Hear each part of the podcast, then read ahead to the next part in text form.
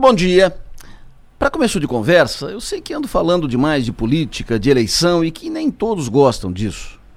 Só que, se não falar de política agora, na boca da eleição, a caminho da eleição, fala quando? E em época de eleição, de eleição é preciso falar.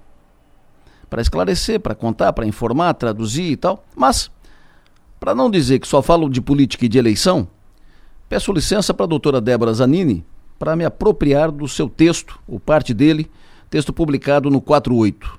Ela escreve toda quarta-feira, seu texto está lá ainda, muito bem escrito. Ela escreve sobre a inveja, sobre a inveja e sobre os invejosos. Ela começa assim. Estava eu lendo coisas aleatórias quando me deparei com a parábola da serpente do vagalume. Vou resumi-la. Era uma vez uma cobra que perseguia um vagalume dias a fio. Já sem forças para fugir, o vagalume, antes de ser devorado, pediu à cobra o direito de lhe fazer três perguntas. A serpente consentiu. Indagou o vagalume: Pertenço à sua cadeia alimentar? Não, respondeu a cobra. Te fiz alguma coisa? Não, disse a cobra. Então por que você quer me devorar? E a cobra respondeu: porque eu não suporto ver você brilhar. Que sentimento horrível, não?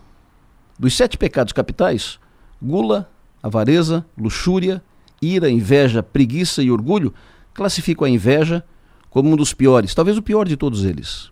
E o mais curioso é que o invejoso nada mais é senão um grande admirador do invejado.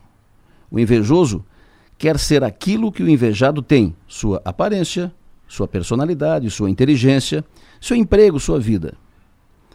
Em outras palavras, o invejoso quer ser o invejado e, como não consegue, passa a odiá-lo. E o seu texto vai adiante, vai adiante. Para concluir assim, não esqueçam: quem tem luz própria só incomoda quem está no escuro. Ponto.